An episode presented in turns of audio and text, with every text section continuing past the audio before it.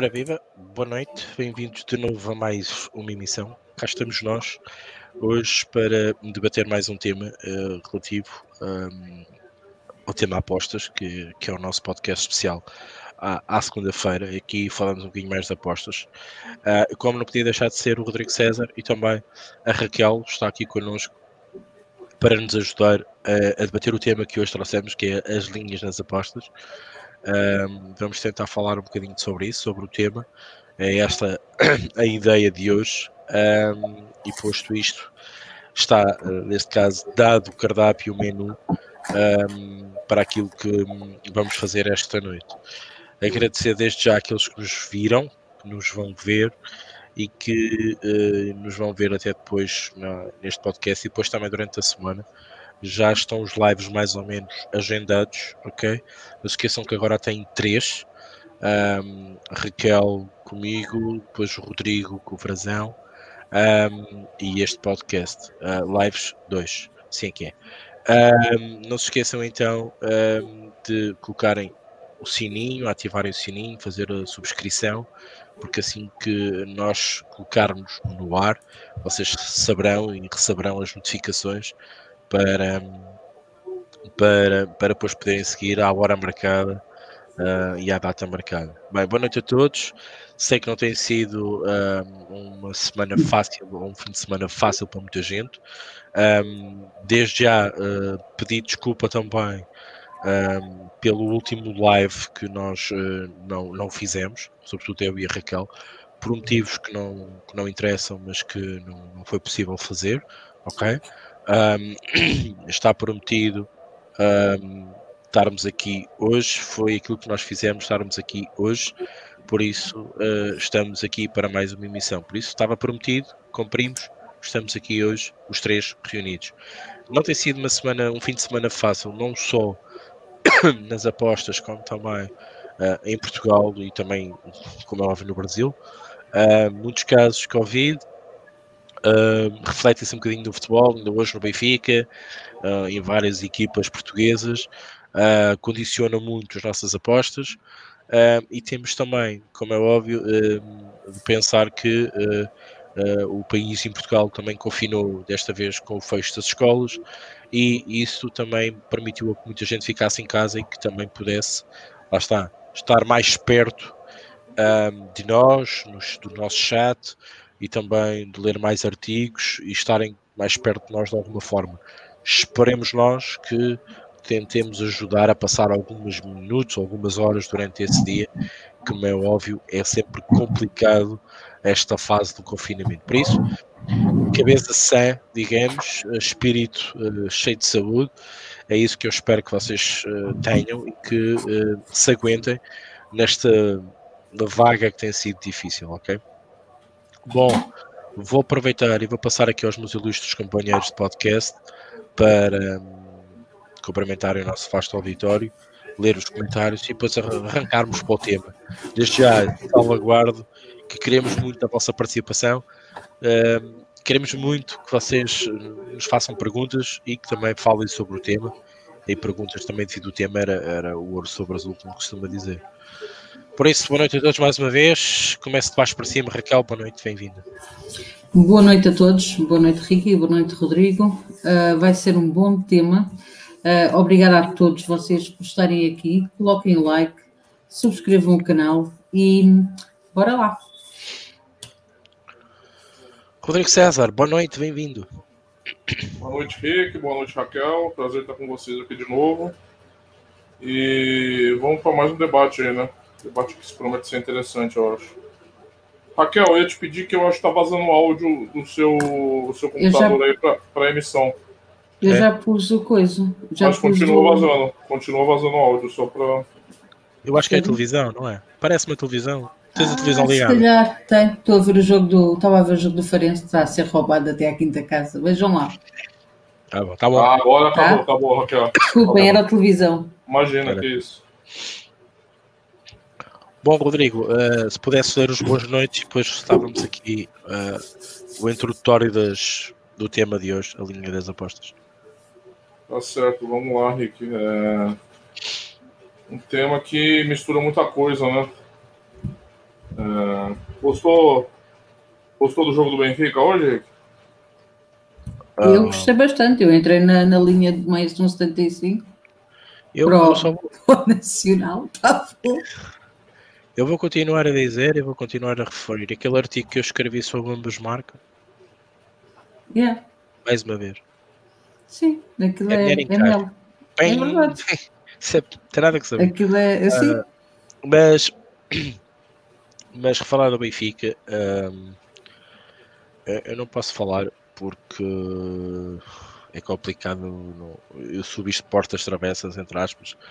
Algo se passa muito grave no Benfica. Hum, não sei se vocês viram a conferência de imprensa do Jorge Jesus. Ah, algo, algo se passa com aquele homem. E Uhum. mais não digo. Hum, posto isto, ah, epá, o Benfica é o Benfica, o Covid a atacar fortemente, mas eu pergunto, também não atacou o Sporting? Também já não atacou o Porto? Claro que sim. Eu, eu- há só aqui coisas que eu não entendo a nível de disparidade, quando é que se vai a jogo, com quantos casos de Covid é que se pode ir a jogo ou, não- ou odiar um jogo. Pá, perdão, eu acho que tem sido aqui, neste caso, uma, uma dualidade de critérios. Não há nada definido ah, para se adiar um jogo ou não. Ah, é óbvio que as ambas as partes precisam ter consenso, como é óbvio, não é? Ah, mas eu acho que, que aqui a Liga podia fazer algo mais. Dar aqui mais um exemplo da Liga, e já que me perguntaste isto, vou aqui usar um bocado mais tempo da palavra. Foi uma vergonha, continuo a dizer, foi uma vergonha aquilo que se passou no final da taça da Liga. Não, não foi o, Sporting ter ganho o caneco da cerveja. É verdade, também foi muito baixo nível. mas foi a questão, foi a questão das medalhas. É uma vergonha aquilo que se passou. É uma vergonha. Isto só em Portugal. Que Eu- aconteceu? Não houve medalhas para toda a gente. Esqueceram-se de contar a cabeça dos jogadores. É verdade, aquilo isto não lembra a ninguém. Não, não, então, não para, não a dar, ninguém. para dar ao capitão, porque o capitão tinha que levantar a taça e era bonito aparecer a medalha ao peito, né? então deixou-se dar a um jogador para dar ao capitão. Yeah. É horrível. Perdão, desculpem. Isto é, é horrível. Numa competição como a nossa, isto não pode acontecer. Não pode acontecer. E isto é um bocadinho trazer luz ah, daquilo que realmente se está a passar no futebol português. É o espelho. Isto é a ponta do iceberg, mas para trás e para baixo são coisas muito mais graves. O facto desta questão do Covid, como eu falei, a própria organização, tudo corre mal no futebol português. Eu às vezes pergunto, eu, eu, eu não sou obrigado, atenção, eu não sou obrigado, nem o Bruno, nem o Rodrigo me obrigaram a tipar o futebol português no Rico é Louco. Ah, é algo que eu, que eu quero, é um desafio meu, porque acho que é muito difícil apostar na Liga Portuguesa. Ahm, e não é aqui uma questão de resultados, nem deixar de haver de resultados, porque é louco tem uma, uma característica, tem uma gênese de criação, por isso é que ele foi criado e foi partilhado com vocês.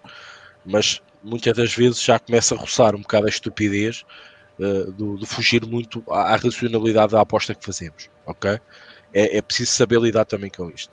Mas é mesmo muito difícil apostar no Campeonato Português. É muito inconstante.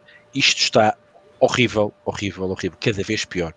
Nós acho que se deixarmos adiantar isto muito mais e nada for feito, vamos cair em ligas ridículas como espalhadas aí ah, pelo mundo fora. Isto, isto entristece-me bastante. O facto da não competição, de cada vez haver mais decalagem entre equipas, tem sido horrível. De vez em quando lhe aparece uma equipa ou outra que vai fazendo uns resultados engraçados e nós vamos atrás disso. Mas é muito difícil apostar na Liga Portuguesa, é muito difícil assistir jogos da Liga Portuguesa, é só isso. Rodrigo, desculpa. É, não, imagina, a pergunta era por isso não. Teve uma vez aqui numa final de Copa São Paulo que o time foi campeão e tal, né? Aí eles foram distribuir a medalha e tava o presidente da CBF, o Marim, aquele que ficou preso em Nova York uns, uns anos, foi preso lá por corrupção. Aí ele, não sei o que passou na cabeça dele, cara, porque ele tava lá no pódio, todas as câmeras em cima, o cara me pega uma das medalhas dos meninos e enfia no bolso. Ah, estás a dizer. Não, Sim, sim. tem imagem e tudo, na lata, assim. E, A sério, do nada. do Anda nada. maluco. Cleptomaníaco, né, eu imagino, mas é um negócio deprimente mesmo. Completamente. Boa noite para o Miga, o João Antônio Araújo, João Martins, grande jogo do Farense. O Rodar Silva hoje é no Corinthians. Um Azanzero não é mal visto, não, né?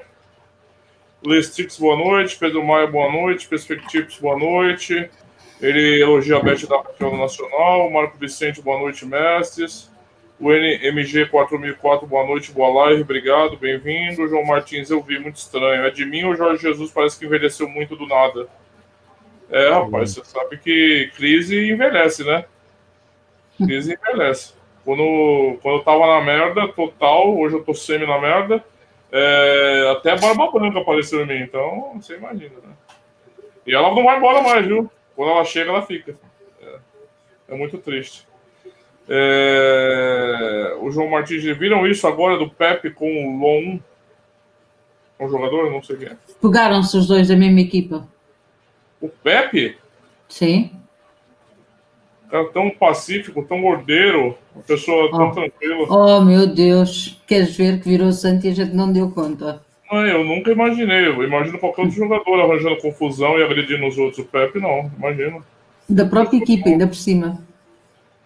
É. Fábio Vicente. O Pepe pega-se com um colega da equipe no final do jogo. É. Feio, hein? Tudo lido, Rick. Bom, um, isto vem refletir aqui um bocadinho aquilo que eu disse do futebol português. Um, isto tem sido um bocado mal, muito mal mesmo, uh, mas pronto. Mas como eu, como eu tenho dito, às vezes um, eu, eu tento me afastar e, e, e, graças a Deus que neste momento eu trabalho muito o meu, o meu modelo, uh, tenho visto pouco futebol ou nada porque de, facto uh, uh, há jogos interessantes, continuam a haver jogos muito bons, um, mas não é em Portugal de certeza. Uh, e, e, de facto a gente olhar para isto e ficamos com muito pouca vontade de apostar. Ehm, e, ou com muitos medos de fazer a próxima aposta. É, é um desafio. Uh, Raquel debate-se com esse desafio, eu também, o Rodrigo também, todos nós. É, é mesmo muito complicado, até mesmo para os grandes, digamos,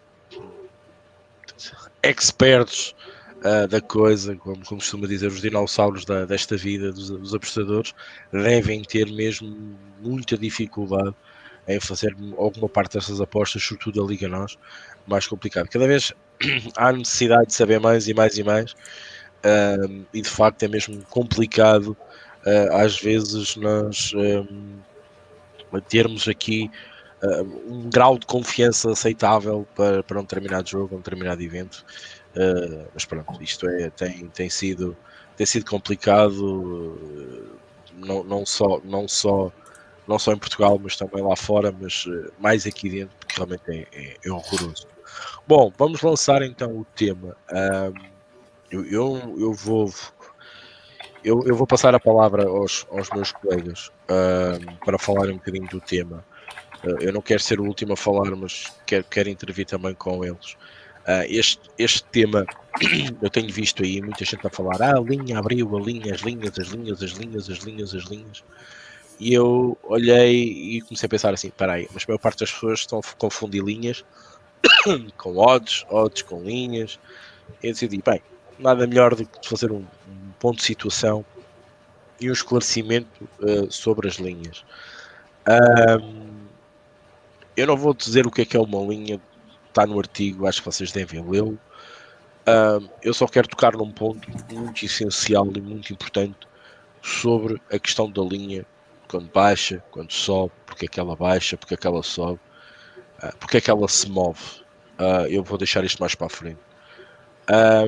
e lanço aqui um bocadinho o repto, tanto à Raquel como ao Rodrigo, deixar esta missão para eles, explicar um bocadinho e falar um bocadinho sobre as linhas das apostas, um, que não deixam de ser muito importantes no, no nosso fator de análise, uh, e quando damos chapa contra elas, conseguimos perceber porque é que ela está ali uh, e ter essa noção uh, e depois como é que podemos trabalhar aquela linha para nós mesmos e para depois fazer uma aposta. Lanço o desafio aqui a todos e começo então aqui pela, pela Raquel. Obrigada. em relação à Primeira Liga precisa mais nada difícil de nela. Temos tido são resultados na equipa, a Raquel pode confirmar isso. É uma verdade, por acaso uh, temos conseguido fazer umas leituras, uh, mas também com muitos ambas marcam, com hoje entramos no mais um 75 para o, hoje não, já entramos há mais dias a linha, e agora até vou usar essa, essa entrada mesmo para, para aqui. Uh, nós entramos em mais um 75 há uns dias, uh, a linha fechou a 2. Para quem estava no lado do underdog, uh, teve valor quando foi o fecho, mais valor. porquê? Porque a linha subiu e deixou uma margem, uma almofada mais, muito mais segura para quem foi para o lado do Nacional, não é? Porque a linha há uns três dias atrás, só quatro dias, ela estava em 1,75. Uh, ah, mas também houve aqui outras situações este fim de semana e eu vi, eu, eu tenho, tenho estado a ler a, vossa, a Bíblia de que muita gente fala e eu, eu aprendi com o Pedro, conheci com o Pedro esta, esta Bíblia, que é esta, o Sharpa, e, e eu vou utilizar um bocado do que está aqui para falar sobre as, o CLV e tudo mais que, que é, Raquel? Mostra direitinho para o pessoal ver, que eu acho que não deu para ver aí o livro. É o Sharper. É, é um livro espetacular do. Isso, do agora Poker um pouquinho na frente da tela. Isso, aí já deu para ver, já deu para ver. Obrigado. Já? é, é um, do Poker Joe. Epá, é um livro espetacular. É muito bom. Fala sobre.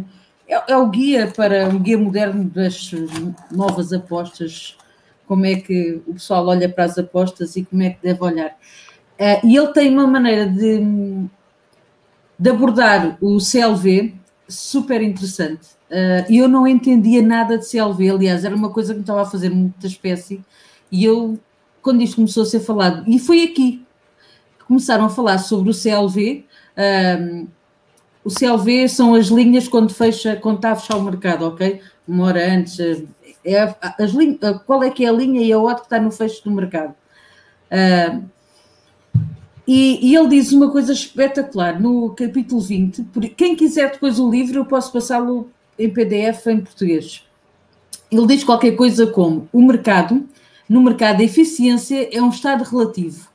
E o mercado de apostas esportivas não é muito eficiente em relação aos principais mercados, como o das ações, mas geralmente ganha eficiência conforme os tempos de jogo que se aproximam. Isto é, a eficiência do mercado quanto mais chega à altura do, do, do jogo começar, mais a linha é eficiente. Mas não temos uma bola de cristal, não podemos prever as notícias pós-apostas e, portanto, honestamente, não devemos nos julgar estúpidos por não ter previsto magicamente a única medida inteligente de valor esperado de qualquer aposta é baseada nas informações disponíveis no momento da aposta. E isto é espetacular, porque das duas, uma, ou nós esperamos até ao mercado começar, até ao jogo quase começar, e vamos fazer uma aposta, uh, porque o, aí já há todas as informações de quem é que se lesionou, quem é que está com Covid, quem é que se zangou com a mulher, quem é que o treinador vai pôr a jogar, que, qual é que vai ser o 11 inicial. E aí tu tomas uma posição no mercado, ou, que é como eu faço, eu começo a trabalhar as linhas no início e vou trabalhá-las depois quase até ao final do jogo. Mas eu vou primeiro ao mercado europeu quando as linhas abrem, eu vou ver, faço as minhas fairlines e vou ver qual é que é a minha linha.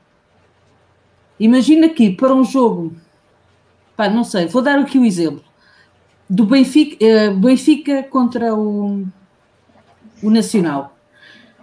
A minha precificação era mais um e meio a linha estava em mais 1,75. Eu, para mim, já tinha, já estava muito bem, ok? Mas, na altura do mercado, ela estava em mais, estava em mais dois. Eu apanhei duas vezes. Percebes?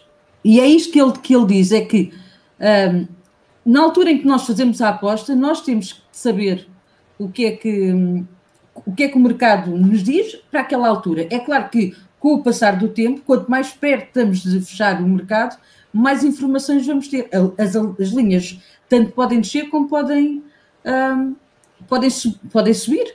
É essa oscilação que, que ele diz aqui neste livro. E depois diz uma outra coisa muito também muito engraçada no capítulo 21, que é sobre também o CLV, que diz uh, como a generalização das linhas de fecho é mais precisa do que qualquer linha anterior, porque tal, por toda a informação que tu tens até àquela altura, uh, a ideia é, é uma ideia grosseira e é muito errado pensar que o fecho da linha é sempre mais precisa do que as linhas anteriores.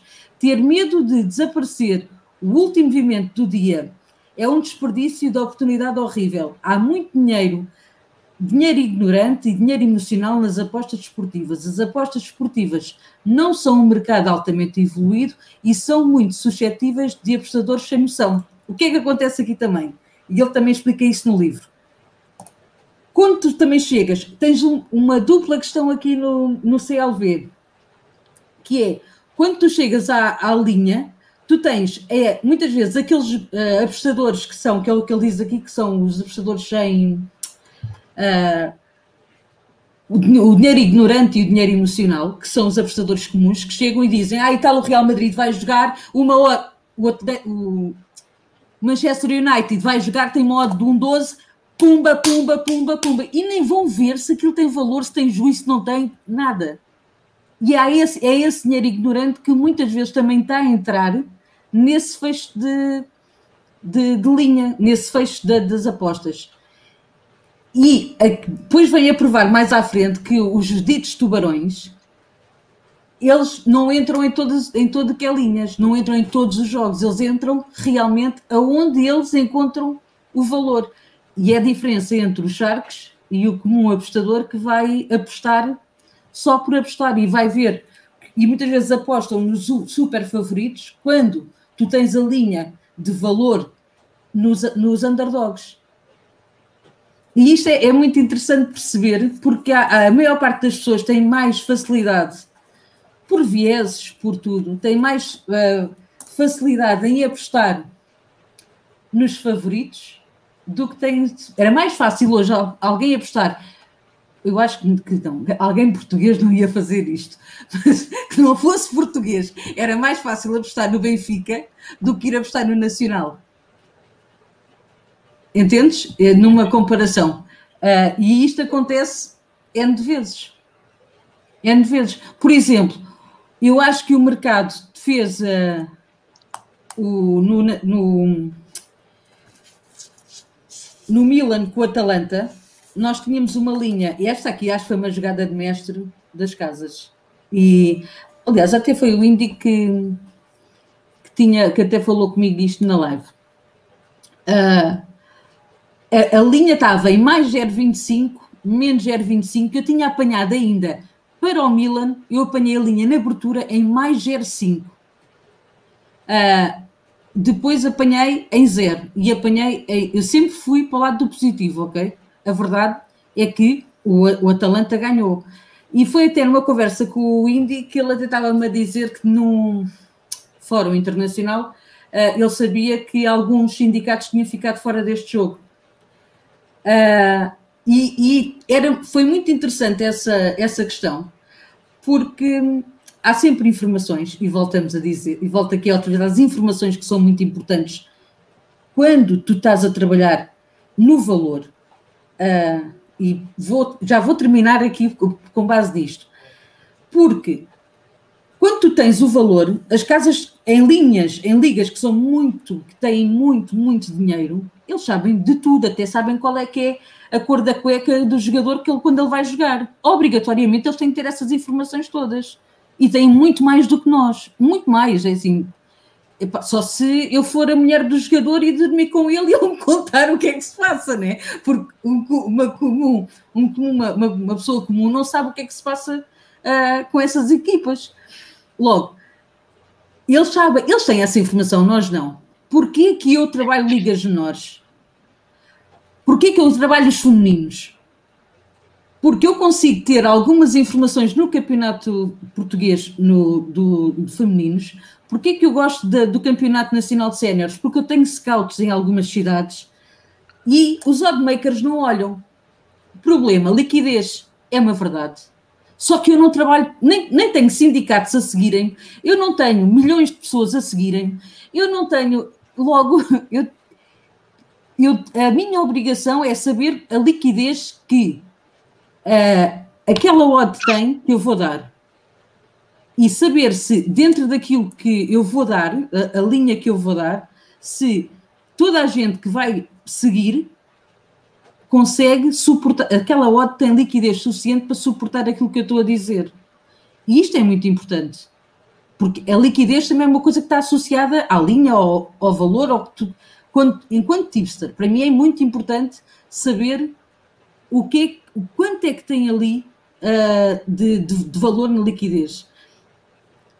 Para mim é, é mais importante essa parte uh, do que propriamente eu estar à procura das odds. Eu gosto muito de trabalhar as linhas, saber qual é que é a linha que está, qual é que é a linha que eu, para mim, na minha Fairline me deu, uh, e ir trabalhar uh, muito mais. É claro que eu procuro sempre o valor, ok? Seja na odd, seja na linha. Para mim é o mais importante. Mas eu gosto muito de trabalhar as linhas e saber qual é que é a linha que eu tinha e qual é que o mercado me está a dar. E pronto, desculpem que eu falei para caraças. Eu vou retornar para o Ricardo, porque tem uma pergunta para ele também. O Ricardo foi uma das primeiras pessoas em língua portuguesa a ter um artigo sobre CLV, né? Tanto se digitar CLV no Google em português, é, via de regra, você vai trombar com um dos artigos que já tem uns anitos aí, né, Ricardo? É, só duas questões. Sim. É, primeiro, no caso do Benfica, você falou que você apostou no mais 1,75. E a no... linha fechou em mais dois. Você, você fez uma aposta ruim, então pelo CLV, né? Sim, sim. Mas para mim, na minha Fairline, era mais um e meio. Comparando Não, com bem, a linha mas se fecho... Você, se você for usar o CLV como parâmetro... Sim, sim. É, mas o CLV é bom. O CLV é bom para ligas grandes. Ok? Em ligas em que tu consigas ter mais informação do que, ou que os oddmakers não estejam atentos, deixa-me só, com isso, ainda bem que tu falaste disso. Quando instalou-se a, a situação do Covid, eu tenho uma pessoa na minha equipa que já trabalha um, Bielorrússia há imenso tempo e Nicarágua também.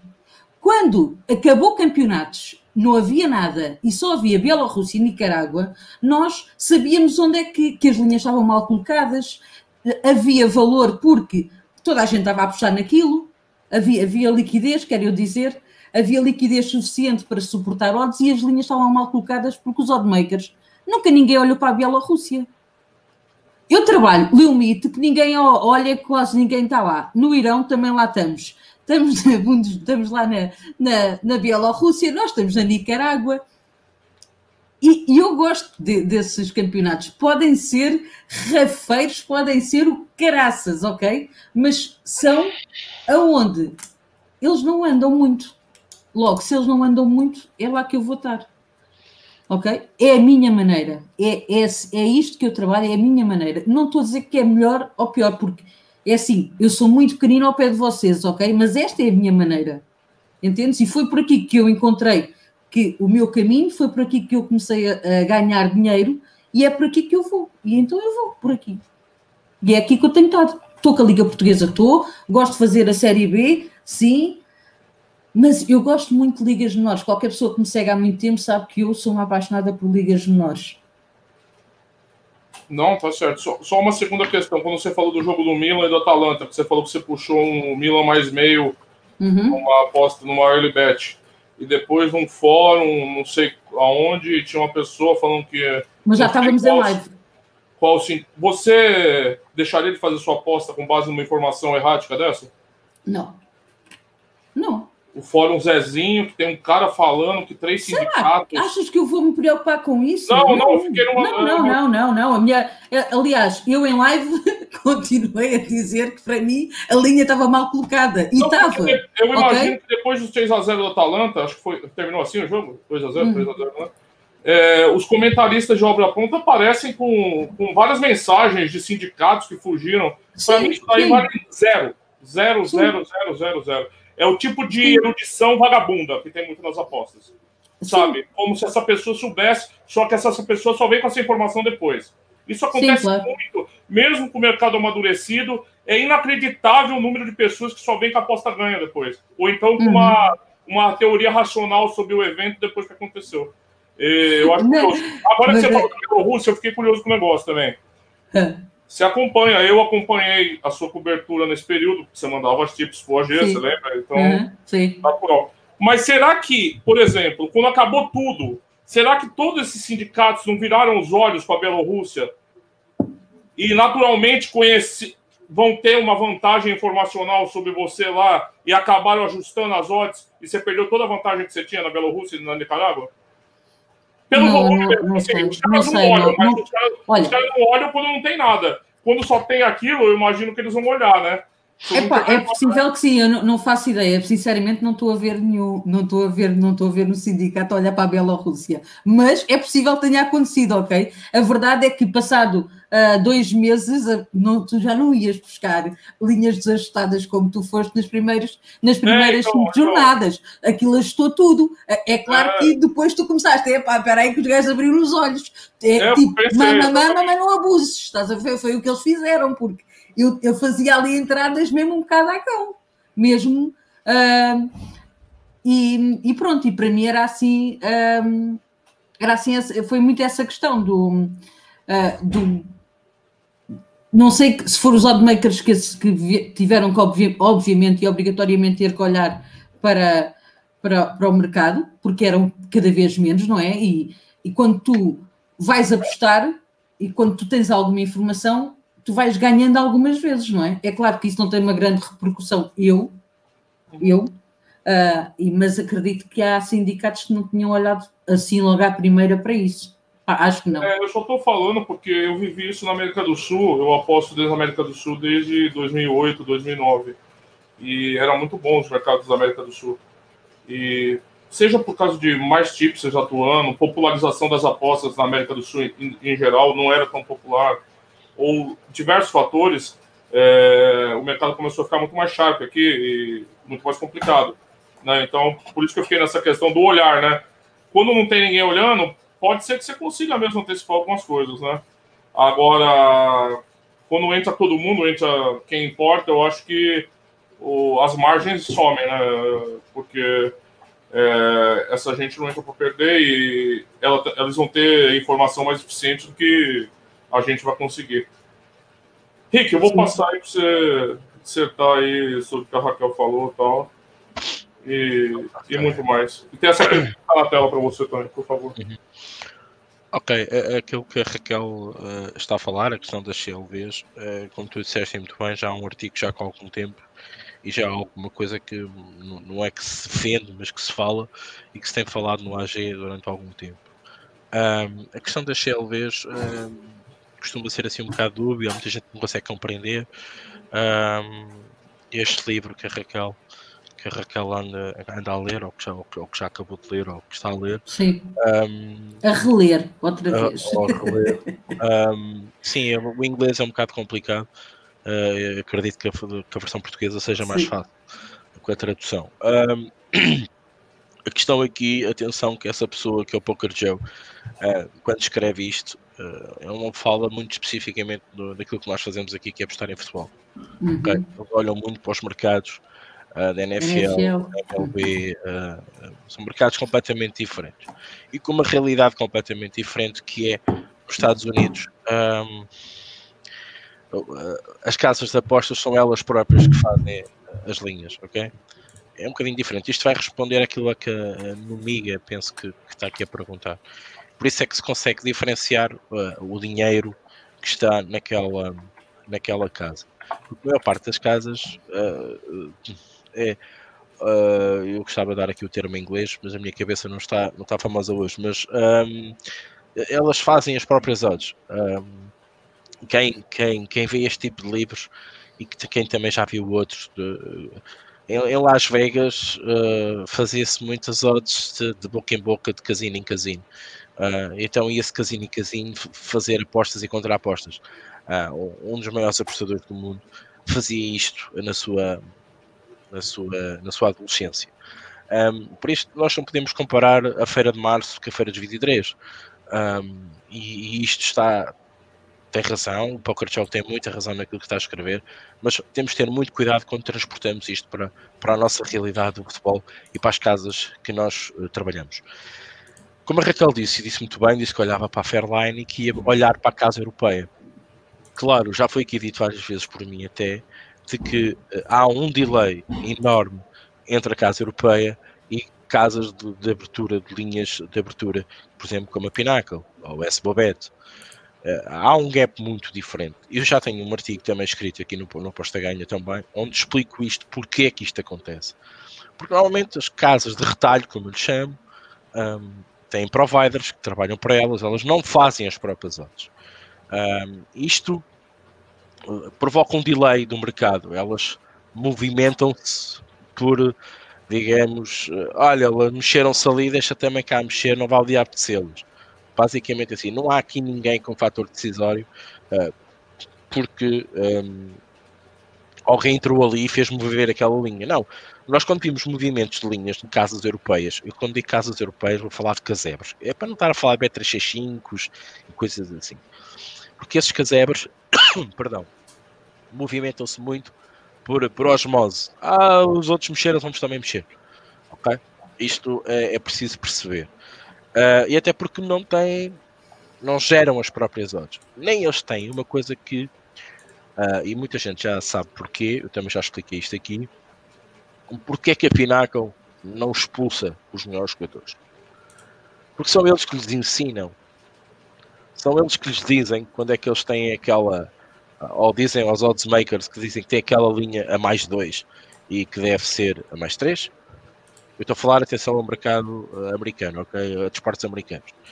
Um, o futebol é outra, é outra, é outra complexidade. Um, e de facto, eles aprendem muito com eles. Eles basicamente uh, trilham muito e dependem muito com os sharps uh, que apostam nesse tipo de mercado.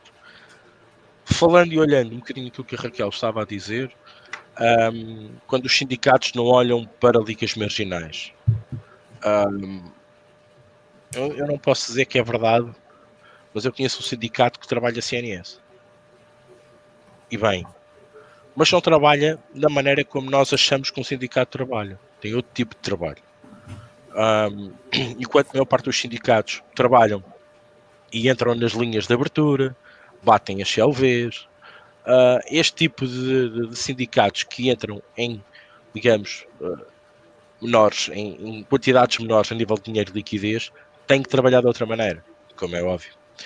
Um, e não fomos só nós, nós não somos nos experts disto, um, que percebemos que trabalhar um CNS ou trabalhar uma segunda liga portuguesa poderá ser mais vantajoso do que trabalhar uma primeira liga onde a informação corre em segundos.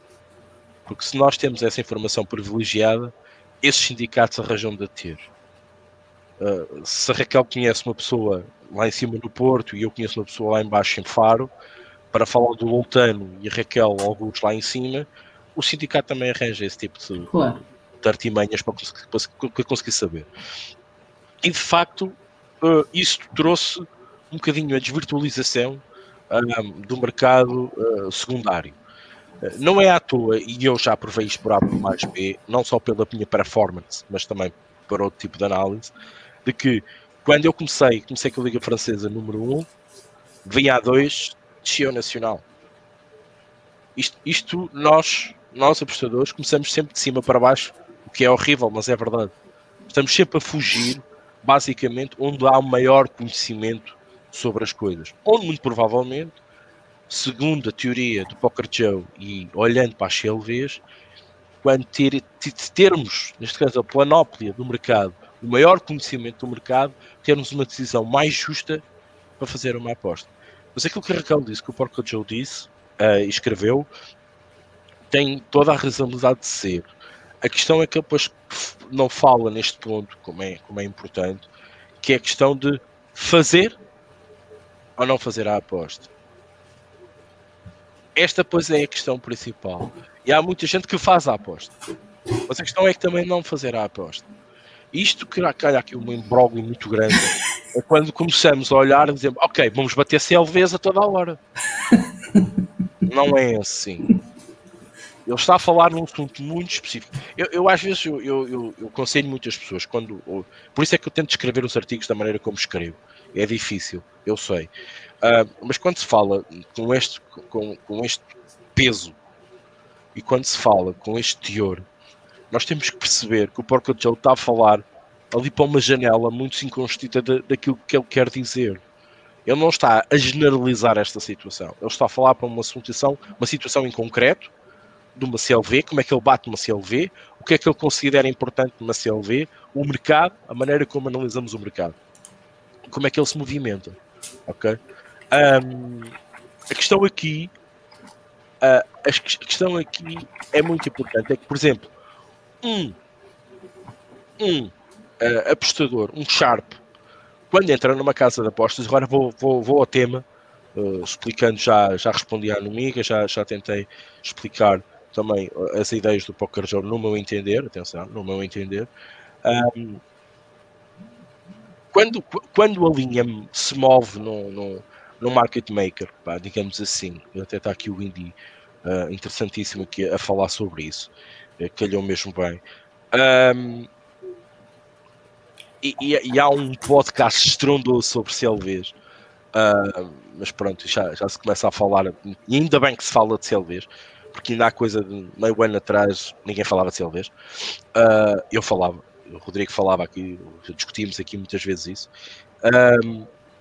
A questão aqui é muito importante que há um podcast estrondoso sobre isso, o porquê da CLV, e, e ele diz uma coisa muito importante: é que às vezes a CLV pode ser tudo, às vezes não pode ser nada. E agora o Rodrigo escreveu aqui esta questão da linha de fecho, que é maior por ser batido o mercado. O comentário do Pedro, do Pedro, Pedro Fernandes. Fernandes. Agora estou a ler. E de facto, isto é realmente é verdade. E a questão aqui passa, e é aquilo que eu depreendo disto tudo, porque isto é muito lindo ler conceitos, perceber os conceitos e falar sobre os conceitos, mas isto tem que ter uma finalidade. E a finalidade é só uma: aposta ou não se aposta. Aquilo que eu vejo, aquilo que eu noto, é que há malta que quer bater as CLVs todas, porque está na moda. Então vamos bater as CLVs todas. Não, não é isso que está em questão. E não é isso que está em questão. A questão é que nós temos que fazer a nossa aposta com EV, uh, a, a, tentar adivinhar o mercado, o sentido do mercado e a, ser, a, ter uma CLV positiva para estarmos sempre, neste caso, em edge relativamente às casas de aposta. Mas a questão aqui que eu queria falar e que, entretanto, trouxe para este tema, a questão do movimento de linhas. A linha, a linha quando abre no Market Maker, a linha não, há, não, não se move porque eu ou Raquel apostámos na, na, na NHL e o Rodrigo apostou na, na NBA. Eles sabem que a Raquel na NHL dá uns toques, mas não é nada especial. Eu igual. E o Rodrigo na NBA até dá mais assim uns cestos, mas três pontos, mas não é ninguém que meta medo muitas das vezes pensam, para a linha moveu-se, meu Deus, entrou rios de dinheiro naquela linha. Não. Bastou entrar um, um, um entendido da matéria com algum dinheiro para soarem os alarmes e dizer assim, é pá, calma, porque este apostador número 3420 normalmente é um bom apostador, aposta em quantidades razoáveis para termos medo e ele achou que havia valor nesta linha. Alto nós temos que mexer esta porcaria. E a linha mexe. Mas não mexe, não mexe porque eu pus lá 500 paus e a Raquel outros 500 e o, o, e o, e o, e o Rodrigo outros 500. Não é pela questão do volume, mas sim pela pessoa que lá está atrás. E eles sabem quem é essa pessoa. Eles sabem como é que essa pessoa trabalha. E se ele entrou numa linha de mais 3, eles têm que mexer essa linha. E eles sabem porque que é que ele entrou ali. Por isso esta questão das CLVs é muito ilusória. Agora a questão que eu trago para a discussão, entre aspas, trago para a minha ideia é como é que aquele homem ou mulher sabia que aquilo no mais 3 era o ideal. O homem tem que fazer bem o seu trabalho de casa. E é isso que é importante. Porque não é, não é só tão mais importante bater a CLV, de perceber o sentido do mercado, de perceber se o mercado tem liquidez ou não para absorver as pancadas. O sentido é saber porque é que se entra ali ou não. E porque é que se faz aquilo ou não. Este é o cerne da questão. E isto é aquilo que leva anos e anos e anos e anos e anos e anos para um apostador se formar. Por isso é que eu às vezes vejo, que vejo algumas apostas que eu penso assim, meu Deus, e como a Raquel dizia, o mercado muitas vezes na última hora leva o dinheiro dos, dos apostadores que andam aqui a brincar, porque é verdade, andam a trocar simplesmente dinheiro com as casas de apostas. Um, é, é, é isto mesmo, eles não têm a mínima noção do que é que estão a fazer. Nem ele, nem mesmo aqueles que estudaram jogos e que fizeram e que acharam a maior parte das suas fairlines estão corretas. Até nós trabalhamos mais à beira do profissionalismo ou na especialização, corremos estes erros. Porque nós não somos praticamente ninguém comparados com as pessoas que têm o devido respeito e que estão a atuar severamente no mercado. Vamos imaginar que nós somos um grande banco e quando compramos ações o mercado abana. Significa que a nossa carteira de clientes é tão poderosa, sabe tanto sobre o mercado, que alguma coisa, por exemplo, imaginem, uma empresa tem uma, uma, uma odd que custa um euro e o nosso banco tem grandes charros por trás de nós, vamos comprar aquela empresa. Os gajos dizem, oh, estes gajos viram valor numa empresa que é uma chafa rica trabalha numa garagem. Porquê? Epá, porque hoje amanhã vai ser o Google. Hoje amanhã vai ser a Amazon. E essas pessoas sabiam. A diferença está aí, o gap está aí. É saber quando e como e a que preço. E isto é o grande trabalho mental que estes grandes apostadores fazem. Uh, a questão das linhas era a única coisa que eu queria aqui chamar a atenção. É que uh, eu, eu, falo no artigo da movimentação da linha. É um alerta que vos deixo. A maior parte das vezes a linha não se move perdão, pelo dinheiro, pelo volume do dinheiro. Não. A maior parte da linha às vezes move-se, e sobretudo nos market makers, move-se porque houve alguém que é expert, que eles têm em consideração. Reparem numa coisa: a ligação entre uma grande casa de apostas e um Sharp, muitas das vezes, é tão próxima. Às vezes eles até se ajudam um ao outro. E esta simbiose que às vezes até influencia o mercado. Por isso, deixa-nos o alerta. Cuidado. Porque às vezes a movimentação de linha pode não querer dizer que aquilo está num sentido correto ou porque entrou muito dinheiro e é normal que a casa vá ajustando. Em parte, sim, mas no seu todo, não. Sobretudo em grandes casas, onde elas próprias fabricam as odds. E acho que já consegui responder o que Força, Rodrigo. É, não, é verdade que você fala já há anos de CLV aqui. E há anos eu não consegui ainda reconhecer toda a importância que os entusiastas da CLV dão para esse conceito. Né? Já somos dois. Mas a Raquel parece estar tá quase convencendo, hein, Henrique? Não, não, não. Eu, eu começo eu, do lado. Eu acho, eu acho engraçado. Eu, é... não, eu não trabalho ligas maiores. Eu não uso com a CLV. Põe uma eficiência estatística poder ser. É verdade? Aquilo. Epa, eu só fui. Tu sabes que assim, vocês falam de um tema que eu não sei. Com toda a humildade, eu tenho que ir procurar. E então eu vou estudar e vou ler e vou desbravar tudo tudo que é de sites e tudo, vou ler todas as opiniões para ter a minha opinião. Está certo. Uh, e não é, eu não trabalho com CLV porque eu não trabalho uh, grandes, grandes ligas. Eu não faço Série A italiana, eu não faço Premier League. É muito raro, né? Porque qualquer pessoa que me segue sabe que eu não, eu, é raro ir para essas ligas. Eu acho que nunca. É raríssimo. Raríssimo. Logo, uh, o CLV e o, daquilo que eu até hoje e daquilo que eu estou a ler ainda e estou a aprender, uh, aplica-se muito quando tu tens um em grandes uh, em grandes em, em grandes campeonatos, em, uh, também com muita liquidez, com Epa, aonde tu tens nas ligas principais e não é que, que, que eu ando, por isso eu, eu só quero saber e perceber, porque eu acho que o conhecimento é sempre uma coisa que, nós todos devemos ter uma opinião, não é? Pronto. Fundamental. É, para isso nós temos que ir perceber o que é que, o que, é que se escreve e o que é que se diz. Eu fui ler, olha, leio. Podia-me dar para outras coisas já para ler. Não, é, é que assim, é, o Rick falou que CLV pode ser tudo, pode ser nada. Uhum. Uma teoria que pressupõe apresentar uma eficiência estatística sobre um modelo, eu acho isso bastante problemático. Bastante, para ficar no mínimo. Eu espero não entrar nessa categoria de cogumelo que não sabe o que está falando, viu, Rick? Falar disparate só que você menciona no artigo. Mas é, eu continuo tendo alguns problemas de, de, de pressuposto metodológico sobre a racionalidade que o mercado pode apresentar para a gente fazer apostas de valor a longo prazo dentro do nosso universo. Eu realmente não consigo, não consigo me convencer de que o conhecimento é, agregado que o mercado apresenta, porque quando vocês falaram bem, olha, vai ter o tubarão vai apostar, depois vai vir o pobre coitado que vai apostar no Real Madrid. Entenda, não dá para você separar o mercado que é útil para nós e o que não é útil. Tudo é mercado o mercado é um, é, é um conceito agregado. Então não dá para falar, ah, aqui não deu porque aqui teve muito dinheiro de apostador recreativo. Não, primeiro que é, as pessoas não têm nem como tomar conhecimento de que dinheiro entrou aonde e por onde entrou. É tudo uma presunção, às vezes um pouco arrogante, eu percebo, das pessoas acreditarem que podem identificar de onde está vindo o dinheiro.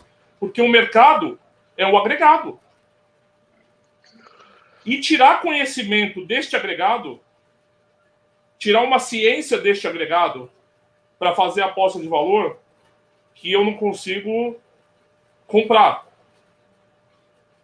Que eu não consigo. É o mercado que vai responder uma aposta de valor? É o mercado que ele vai responder a longo prazo? É o mercado que vai proporcionar o ROI positivo com todos esses problemas de conformação que o mercado tem, não só nas apostas. Veja, nas apostas, se destacou bem ainda, tem uma cultura maior nas apostas americanas, talvez, não conheço, talvez tenha, não sei. É, mas no futebol, esse tipo de teoria e racionalidade aplicada dentro do futebol é um bebê. É um bebê. Pinaco roda uns dados ali para ah, mil jogos da Premier League, se a LV funcionou, o tênis não funcionou. Eu faço a lição de casa às vezes.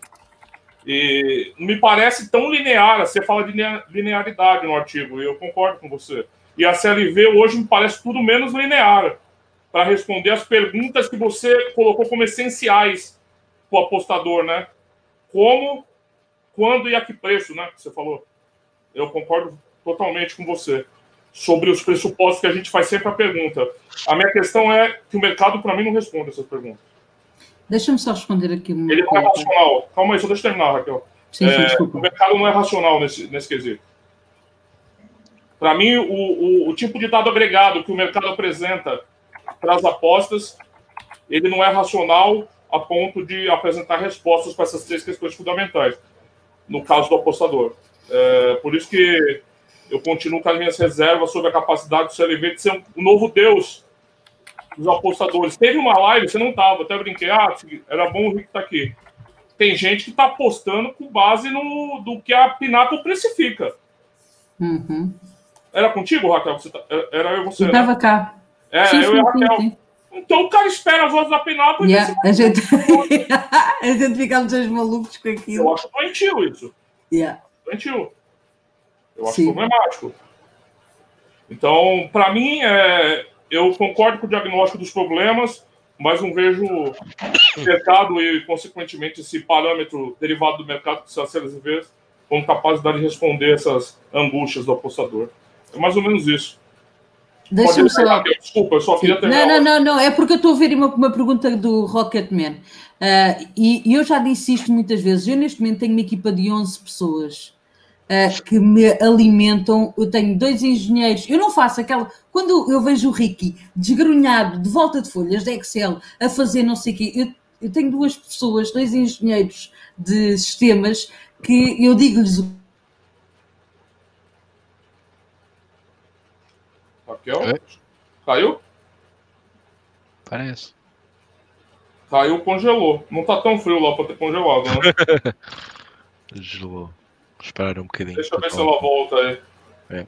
Depois termina o raciocínio. Pode ter sido uma quebra da internet, às vezes acontece-me também. Tá bom. Deixa eu dar uma olhadinha nos comentários, já passo para você responder. Força, força, não. Falar que eu sou um cogumelo, tô falando disparates. é... Calma aí. Você já leu do, do Índio, os Market Makers. O Fábio Vicente duvida que qualquer tipo de máfia para os sindicatos ficarem de fora no jogo do Milan, mas ele já viu de tudo. Boa noite, Sérgio DJ. Boa noite para o Snake. É, o João Paulo aqui do meu pessoal. É, pode falar que travou, Raquel. Você ficou congelada. Desculpem, eu, eu tenho uma equipa com 11 pessoas Uh, e tenho dois engenheiros que são engenheiros de sistemas que fazem as coisas em Excel. Eu não sei fazer aquilo. Eu, eu sei lá como é que eles me montam uh, aquelas os XGs todos e as cenas todas que eles lá me fazem e que aquilo chega muito. Eu sou uma felizarda que aquilo chega tipo é carregar em botões e, e faz a, aquilo que eu quero, ok? Assim como eu tenho pessoas que são especialistas na Premier League, na Série A e que me debatem e que nos dizem onde é que há valor, onde é que não há. E eu posso utilizar esses tipos. Por isso, quando vocês veem aqui uh, tipos de, de, ligas maiores, é um trabalho que eu tenho de uma equipa que está por trás de mim. Eu trabalho ligas menores uh, e França 2, uh, ah, França 1 também é minha. sei lá, outras ligas que Chipre, Israel, Bélgica, outras. Não, Premier League não é seguramente minha, é do José Pedro, qualquer pessoa sabe disso. É ele que trabalha muito comigo e ele é que trabalha a Premier League. Mas isso não é novidade, eu estou sempre a dizer isso. O, o que é seu é seu dono. Por isso, não há problema. A Raquel já leu o comentário do Rocketman, o Fábio Vicente. Vocês usam caso de apostas, Ricardo, depois o Ricardo responde o Gixel. É, o ente corretíssimo, muito bem explicado. Quando o market maker propõe sua entrada, a casa chave fica com apreciação educada de referência para manter ou ajustar a respectiva odd. Legal. É bom que essa informação é pública e facilmente acessível, né? Vocês conhecem todos os market makers operando na, e como eles influenciam os mercados. eu acho fantástico. Eu acho que vocês estão à frente mesmo. Parabéns. É, boa noite, vocês usam, já falei, o, o, Fábio Vicente, mas não deixa de ser dinheiro que movimenta o mercado. Eu, com menos dinheiro, posso fazer uma Fairline melhor um chamado, que um chamado Sharp, mas como ele é Sharp, claro que vão sempre dar valor para a dele.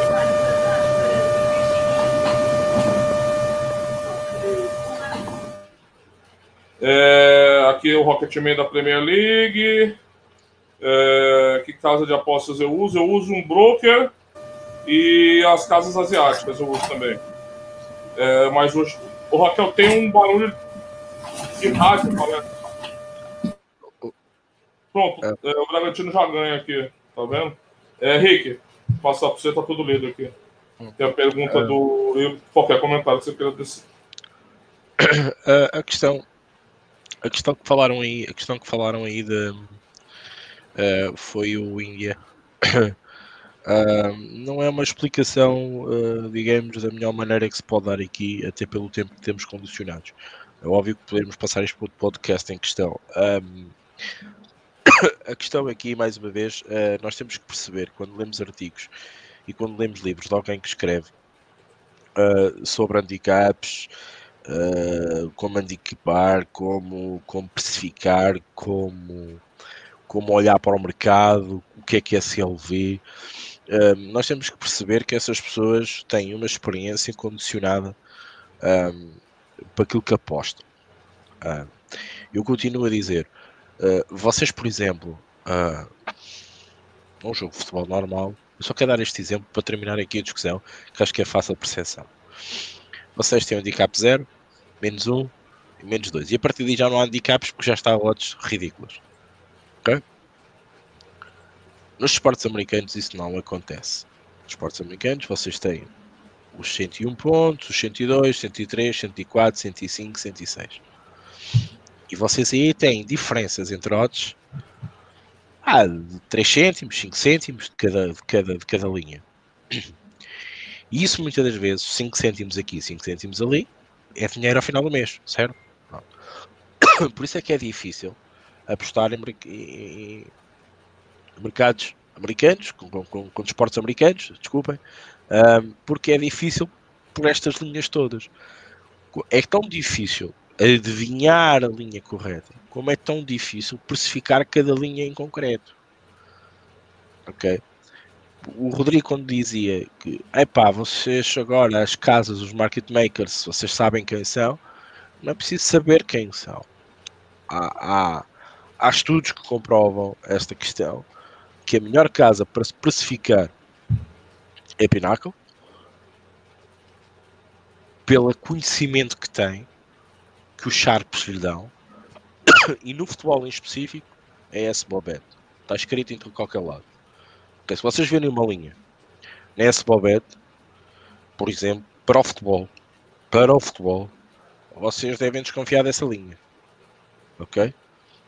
Devem achar assim, pá, o que é que eles viram que eu não vi. Assim sempre vamos entrar no resto da teoria do blá blá blá, de que a nossa linha também merece atenção, o EV, a nossa precificação, tudo isto temos de ter em conta. Ok? Isso depois é outro, contas de cruzar.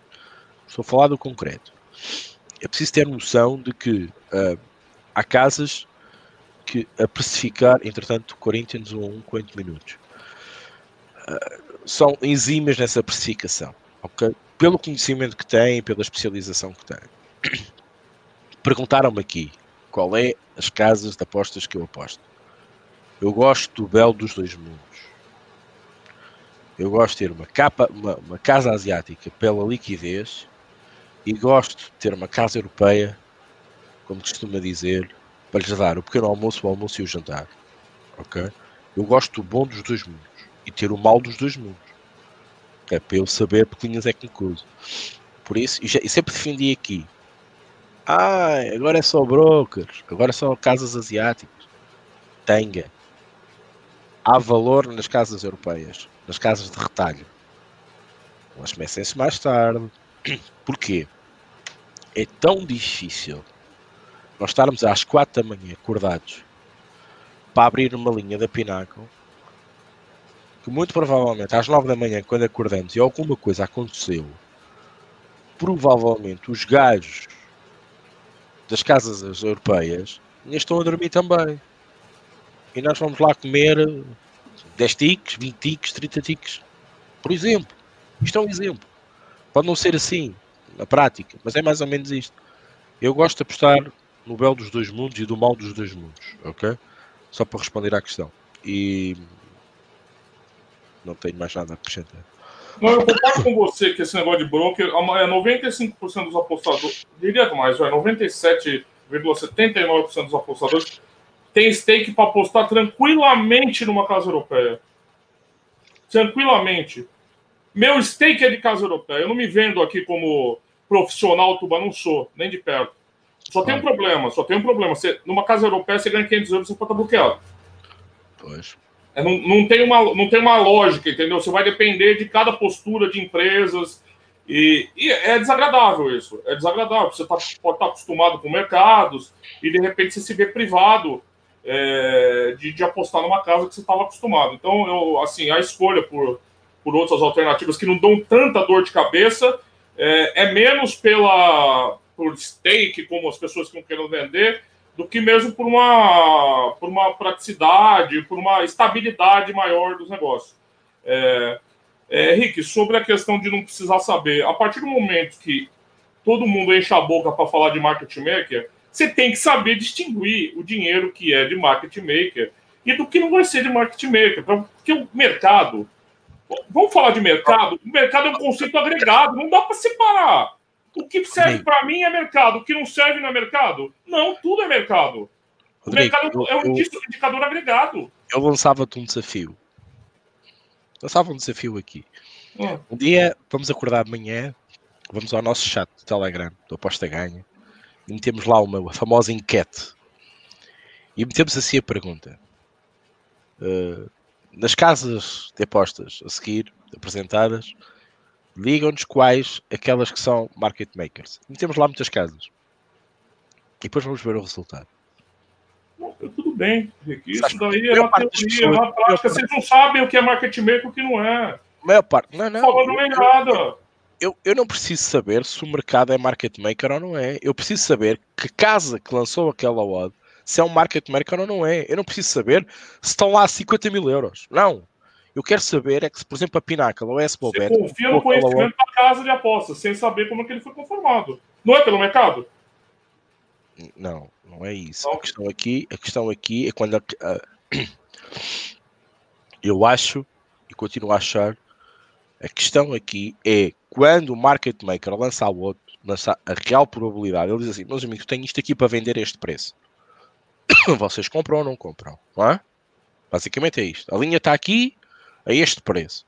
Eu sei que aquela casa é bastante eficiente.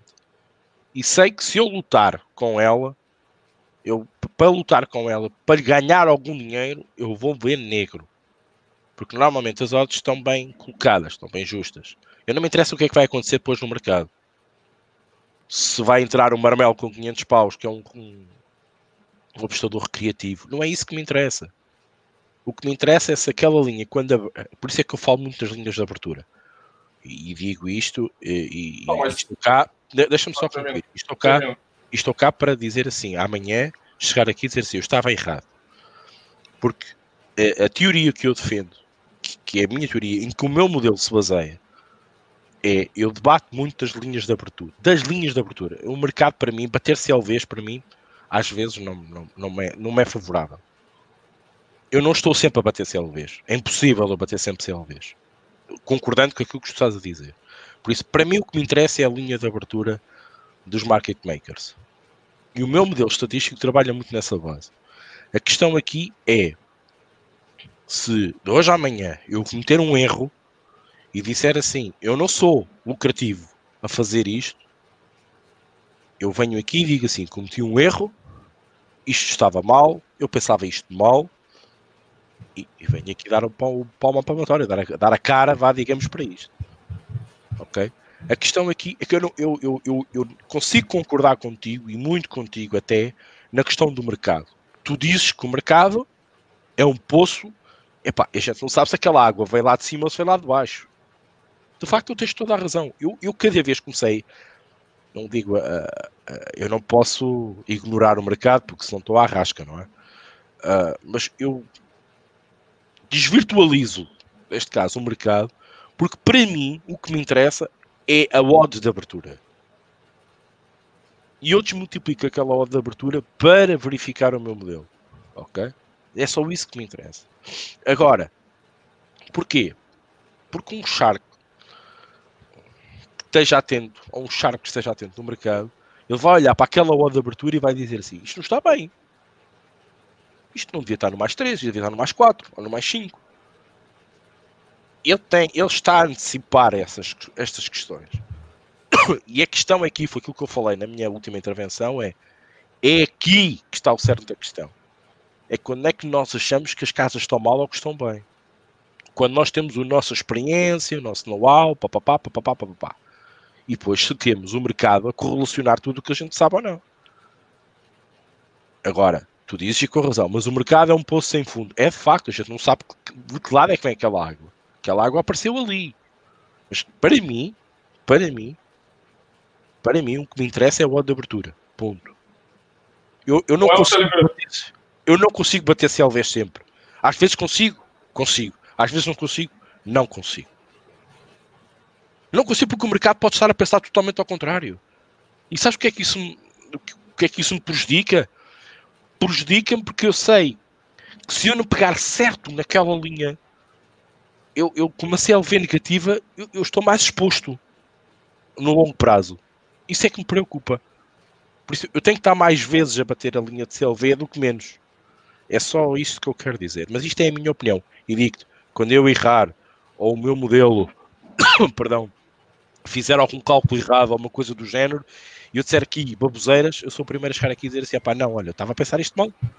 Eu tenho provas agora a dizer que eu pensava isto mal. E estou cá para dar um, a cara, para, para dar o, o uh, explicar porque é que eu pensava isto mal. Porque para mim Enquanto muitos ligam, e, e aquilo que eu estava a dizer há pouco, CLV, CLV, o que interessa é bater CLVs, tu disseste muito bem, ah, agora vamos todos bater odds da Pinnacle. Não, o oddsmaker, quando coloca as odds da Pinnacle, eles estavam a fazer uma proposta. Porque a gente não se pode esquecer aquilo que o Rodrigo diz, e o Rodrigo, nesse aspecto, por isso é que eu gosto muito da maneira dele de apostar. Porque o Rodrigo é aquela. Vocês, a base da aposta é Opá, eu aposto que o Benfica vai ganhar. E o Rodrigo, ah, eu aposto que não. O Rodrigo é casa de apostas, ou sou eu casa de apostas. Este, este, este jogo, isto nunca vai acabar, certo? É importante termos sempre este jogo em mente. E as pessoas às vezes esquecem-se. O Rodrigo está a fazer uma aposta para mim e eu estou a fazer uma contraposta. Entre aspas, estou a dizer que ele tem razão e eu estou a dizer que eu não tenho razão. Ok? É só isso. Não se esqueçam desse problema. É, duas coisas. Eu não ignoro o mercado. Eu nunca disse isso, tá? Só para esclarecer. Sim, eu, eu, também eu, só, eu só acho problemático a gente tentar extrair do que o mercado apresenta um certo tipo de racionalidade que nos permita fazer apostas melhores ou piores, tá? Uh, não estou dizendo, dizendo que eu ignoro o mercado. O mercado pode ser, é, ele pode dar vários indícios de diversas coisas, diversas coisas, né? Então, só essa questão. Segundo, sobre os market makers.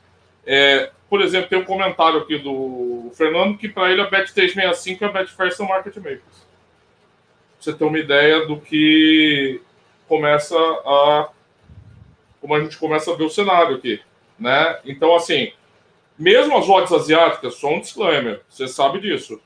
Elas não são é, puras vindo do lá da nascente do Nilo livre de todo tipo de influência. Não, elas já estão assimilando diversas coisas que estão acontecendo. Posso, posso Até por... corroborar isso? Claro. Vocês têm reparado que as odds da Pinnacle estão a abrir cada vez mais tarde. Só uma questão. Por isso é que eu me preocupo com a odd de abertura da Pinnacle. É por isto. Eu tenho feito umas apostas na Série B, quem tem acompanhado aí, que eu publico às vezes no AG, e é absurdo, por exemplo, eu tô aqui agora 8 horas da noite, tá? As odds pro jogo de amanhã, 9 e meia da noite, não estão abertas ainda, Ricardo. Pra mim é absurdo. A Série B do Brasil.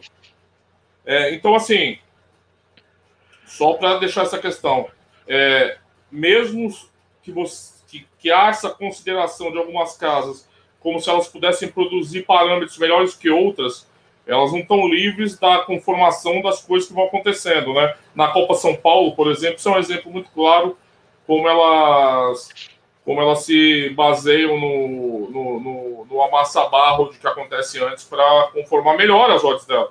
E nesse sentido, pode ser que elas consigam ser mais eficientes as odds dela, porque elas estão é, é, conformando informações que já estão distribuídas por aí. Só para esclarecer esse caso também. Ou seja, eu não sou um obscurantista do mercado, eu só tenho que enxergar a. a é... E também é outra questão, né? É, há muito que se diga ainda para você combinar é, a teoria do valor com num sistema de pensamento que faça também usar CLV, também é um esforço, é um esforço metodológico importante. Eu acho que é um esforço complicado também, complicado. Então, assim, é, também acho que a gente não pode, eu fico preocupado, não é o seu caso, nem o caso de ninguém, mas assim, eu vejo que as pessoas começam a se apropriar de alguns conceitos. Você fala isso no artigo, né, Ricardo? E transformar isso em ídolos de barros, em panaceias de soluções para problemas que elas não conseguiram resolver de outra forma. Então, o é. novo milagre vai ser o CLV. Não vai ser. Não vai ser. Pessoas... Esquece a minha opinião e agora é uma coisa para corroborar aquilo que estás a dizer. As pessoas andam a ler muito e há muita informação disponível hoje em dia, graças a Deus. Mas as pessoas atropelam um bocadinho um, e aceleram demais o conhecimento. Um, e, e, muitas das vezes um, termos este, este volume de conhecimento, uh, nós precisamos de tempo de amadurecer nesse próprio conhecimento. Uh, a Raquel é, é, é, psicóloga, sabe disto, o que é que eu estou a dizer. Uh, e muitas das vezes as pessoas começam. Ah, vamos falar de CLV, vamos ler 50 mil artigos de CLV e a partir de agora somos uns experts a trabalhar CLVs. As pessoas intitulam-se um bocadinho assim, é muito depressa. E perceber a CLV, a sua essência, como é que ela trabalha e, sobretudo, que é a parte mais importante, como é que nós podemos extrair a CLV para nós, sempre para nós, não é para a Raquel, não é para o Rodrigo. Eu não me estou preocupado com a CLV da Raquel nem com o Rodrigo, estou preocupado com a minha. Eu, eu, próprio disse que eu às vezes bato, às vezes não bato. E às vezes quando não bato, até tenho outras boas. Mais daquilo que eu até esperava. Pá, isto são tudo conceitos que nós precisamos de depreender e encaixar aquilo que é para nós. eu acho que às vezes as pessoas atropelam-se um bocadinho e vão com muita sede ao pote, muitas das vezes, como, como, como eu costumo chamar, um, porque, porque querem também falar e querem também saber, é normal. Mas a Raquel anda a ler o livro, o livro tem não sei quantas mil páginas. A Raquel não leu isto numa noite. A Raquel vai na página 20 e tal, como falou aqui. 20 e tal. Ah, aquele livro, por acaso, eu já o li. Epá, mas demorou a ler. Não, não é por falta de tempo. Mas demora ainda mais é compreender e agarrá-lo e, e, e, aproveitar aquilo que está ali escrito para tentar transportar para o nosso modelo, para a nossa maneira de apostar, até para a nossa dimensão de apostador nas ligas que trabalhamos, nos eventos que trabalhamos, pá, em tudo. Isto é que é a parte mais difícil de fazer. Mas as pessoas não. As pessoas passam. Zás! É assim. Agora é tudo assim. E não é. E não é. Desculpa, só para colaborar aquilo que, estava, colaborar aquilo que estavas a dizer. Não, eu não acrescentar. Raquel, se quiseres terminar, já passam 15 minutos depois da hora. Não, só deixa eu terminar de ler os comentários aqui então, Rick, a gente já fecha. Sim, Tá sim. bom? A Raquel não se está a ouvir. Uh, não tá ouvindo? Não, a Raquel não, a Raquel não, não se está a ouvir. Não, não se consegue Raquel. E agora? Estão-me a tá ouvir? bom. Tava Ok, mudo. Boa. Tava mudo o teu, teu, teu áudio. Estava estava mudo? Tava mudo. Tira- Tiraram o fio.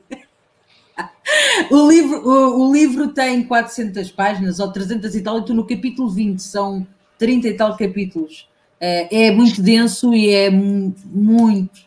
É puxadinho, ok? Não é para um comum apostador, não é mesmo? Porque senão tu vais fritar a pipoca e vais pegar naquela gaita e vais fazer assim, puf, até o.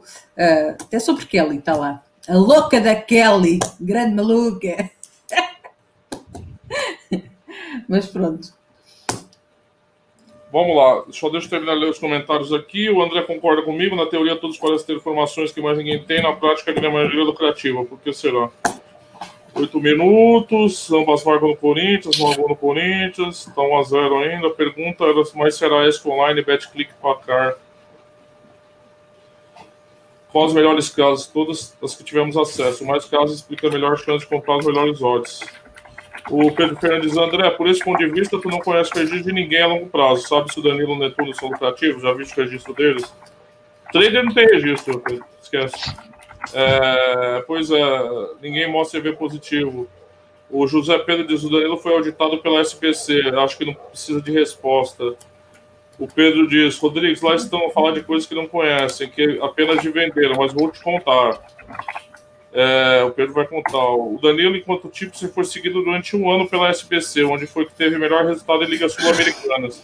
Nunca foi o melhor do mundo, como diz, apenas foi seguido pela SBC durante uma época e conseguiu ter os melhores resultados sul-americanos.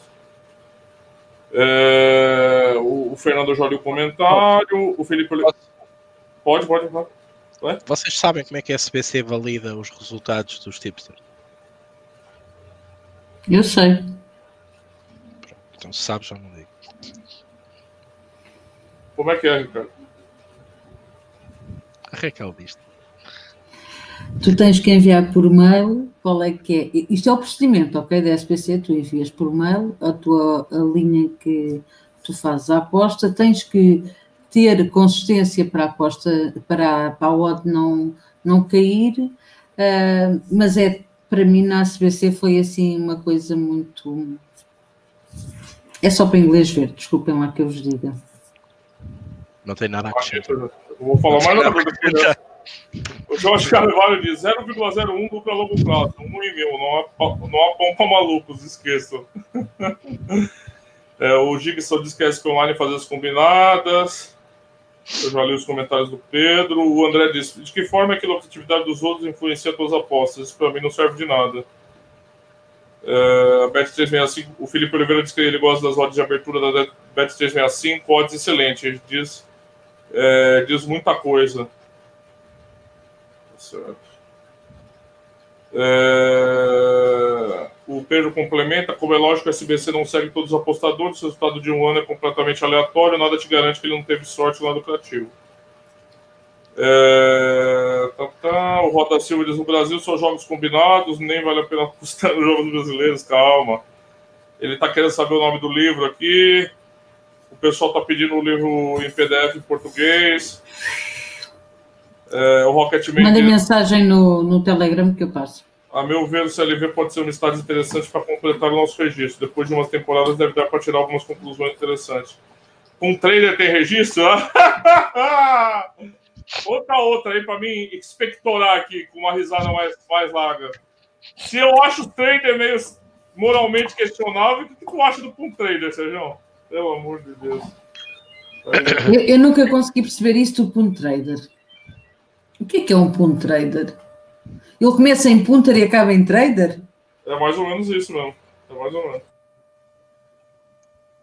É, é isso mesmo? Que faz entrada em punter e acaba em trader? É isso? Parece que sim. Não, eu não é... faço ideia do que é, que é isso. Ou, fazes, ou em trader tu fazes entrada punta. Eu não faço ideia do que é, que é essa gaita do punto trader. É, é, é, tudo isso. É, é isso tudo? É isto tudo junto? Foi é. segundo a confusão do caraças. Ou tu fazes, ou tu fazes punter ou tu fazes trader. Punto trader, eu acho que não tem lógica nenhuma. Ah, tá isto. Tu aproveitas o teu conhecimento de punter para fazeres o trading. E muitas das vezes já não fazes o trading porque estás muito bem em punter. Depende de para que lado é que está o grid. Oh, uh, desculpa. Depende onde... Que cena de mal. A sério, que cena maluca. Eu não uh... sei o que é, é essa cena do pan trader. Faz-me é. faz um bocado de confusão Pantrader, porque eu não faço ideia Tem do que é que é. famoso aí, de gente muito séria que ficou famoso vendendo isso aí. Depois você procurar na internet, digita que você vai é. Vou procurar, Pantrader, juro por Deus.